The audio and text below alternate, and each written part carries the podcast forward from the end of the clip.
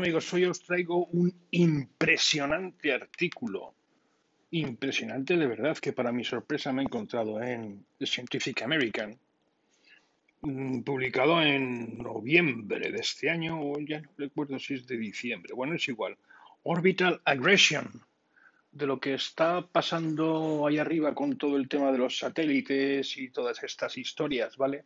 El artículo es impresionante impresionante, de verdad. O sea, para que empezamos, mm, tengamos conciencia de por qué se estén creando estas fuerzas, digamos, espaciales, ¿vale?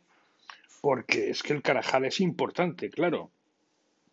No hay tal lío que podríamos llegar a una especie como de, de guerra espacial, porque claro, si hay una falsa maniobra, pero es que es una falsa maniobra, es un corte de comunicaciones, ¿qué es? ¿No? Entonces, eh, ya ha habido roces, se empieza a tener cierto control.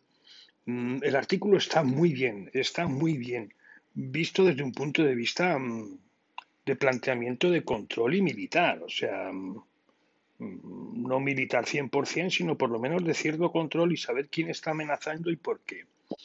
El principal, el principal damnificado de todo esto pues es eh, básicamente que los Estados Unidos, claro. ¿Por qué? Porque toda su red de satélites que hay por ahí arriba, pues eh, están a nivel global, a nivel mundial, distribuidos por sus necesidades. ¿Vale? Hay muchos tipos de satélites, muchos. o sea, la cifra luego la llegaremos un poco por ahí porque seguro que sale, pero hay muchos. Y claro, los demás lo que lo tienen son locales. Básicamente los que tienen satélites ahora mismo arriba, todo el mundo tiene satélites, ¿eh? Todo el mundo. O bien son subcontratados, o bien son, la mayoría son técnicos, pero claro, hay de todo. Entonces, los más importantes son Estados Unidos, por supuesto, pero también está China, también está Rusia y también está la India. Y los cuatro mm, han hecho mm, pruebas ya para, bueno, deshacerse de algo. Evidentemente ahora mismo eh, está todo un poco eh, pero ya están contratando a gente. Mm. Entonces, claro, el principal problema cuál es ahora mismo, el miedo de que se produzca un roce, es que haya un satélite que esté por ahí, que los tienes controlados más o menos, y se acerca. ¿Cuánto se acerca? ¿Y para hacer qué? Ese es el problema, ¿no? Entonces, claro, pues tienes que avisar, y entonces eh, lo mejor sería tener una, mm, una limitación internacional como tienes en otro tipo de cosas, de, acercamiento me refiero, ¿vale? Pero eso está todo en mantillas. Entonces, eh, Francia, Japón y el Reino Unido y la India, pues ya han eh, lanzado sus propios satélites. Mm, también, ¿vale? Y más naciones, pues los están construyendo o se los compran o operan con satélites, lo que os decía, lanzados por otros la maniobrabilidad de acercamiento de un satélite a otro, pues es el riesgo. ¿Para qué se puede acercar? Pues para retirar basura. O puede estar maniobrando para, para recargarle o para repararle. Pero también tiene capacidad para, para eso, pues para hacerle daño. ¿No? USA, los Estados Unidos y Rusia ya tienen ese tipo de satélites Todavía los demás imagino que alguna compañía empiece a salir para hacerlo, pero bueno.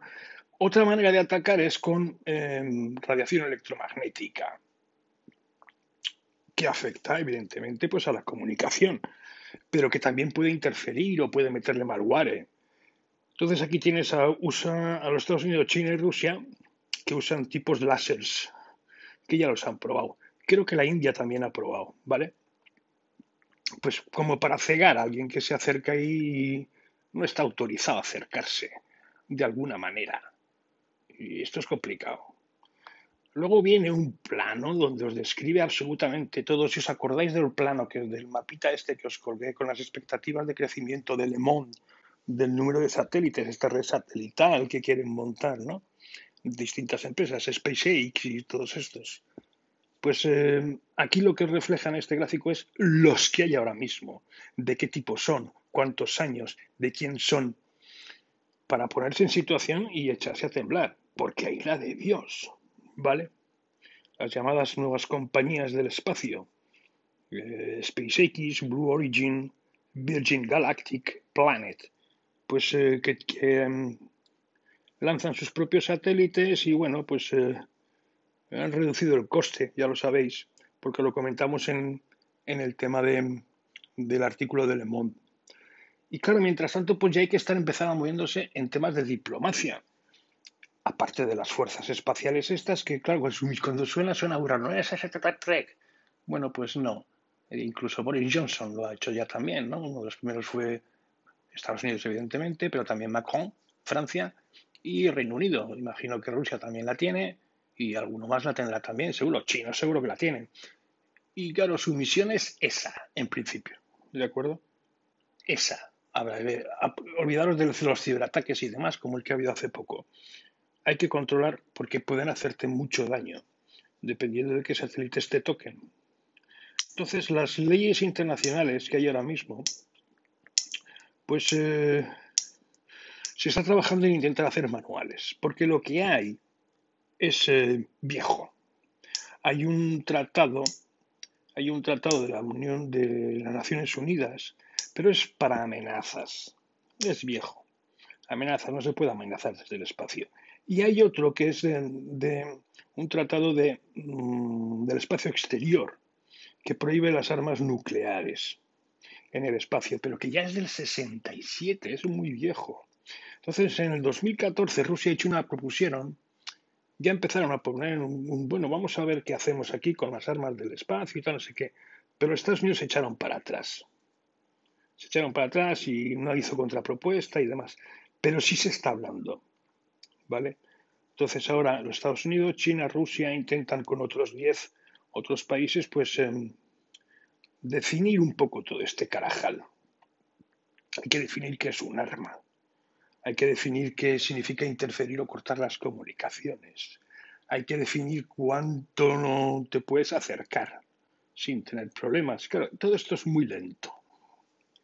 Porque es diplomacia. Pero siempre hay que estar atentos y vigilando, ¿no?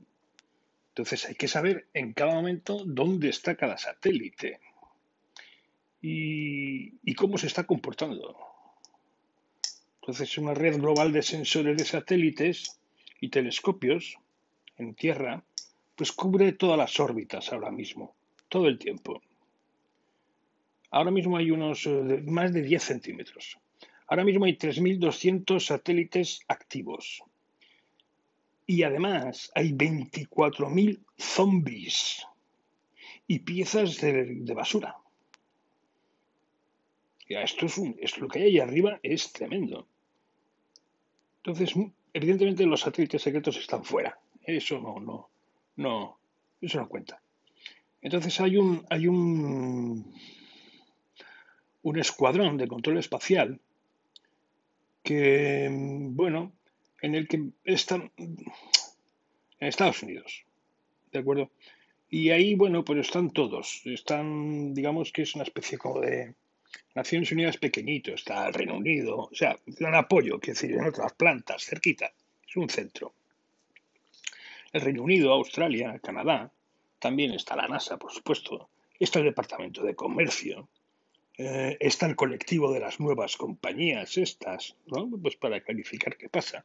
Pero también está Francia, está Alemania, eh, evidentemente están los servicios de inteligencia americanos, incluidas la National Reconnaissance Office, y lo curioso es que esta gente tiene menos de 25 años. 25 años. Es gente muy joven y está reclutando a marchas forzadas. O sea, aquí hay un potencial y un peligro, un potencial de trabajo tremendo y un peligro tremendo. ¿Vale? Luego habla un poco de dónde están situados los satélites, porque claro, los satélites no, no es lo mismo que estén cerca que estén lejos y tal. Bueno, la postre es igual que estén o que no estén, ¿no? Pero, mm, claro, su orden de peligrosidad no es lo mismo. Unos son, te los describe un poco lo que hay. Eh, los, que que mm, están en baja órbita, que significa hasta los 2.000 kilómetros. Otros son geoestacionarios, que están a 36.000 kilómetros. y hay alguno más que está exterior en elíptica, ¿no? Y, cree que se cree que ahora mismo más o menos el 10% de los satélites están clasificados. Clasificados quiere decir que, se les sigue su pista. El resto, bueno, el resto es una monitorización. Bueno, ¿vale?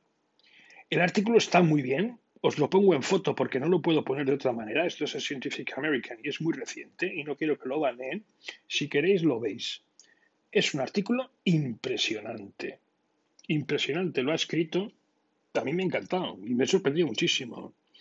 Anne Fickbeiner, que es una escritura científica de Baltimore, especializada en astronomía, cosmología y eh, la unión con eso, entre la ciencia y, seguridad nacional. ¿Vale?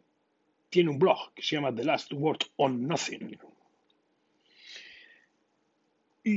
Me ha gustado, me ha gustado mucho.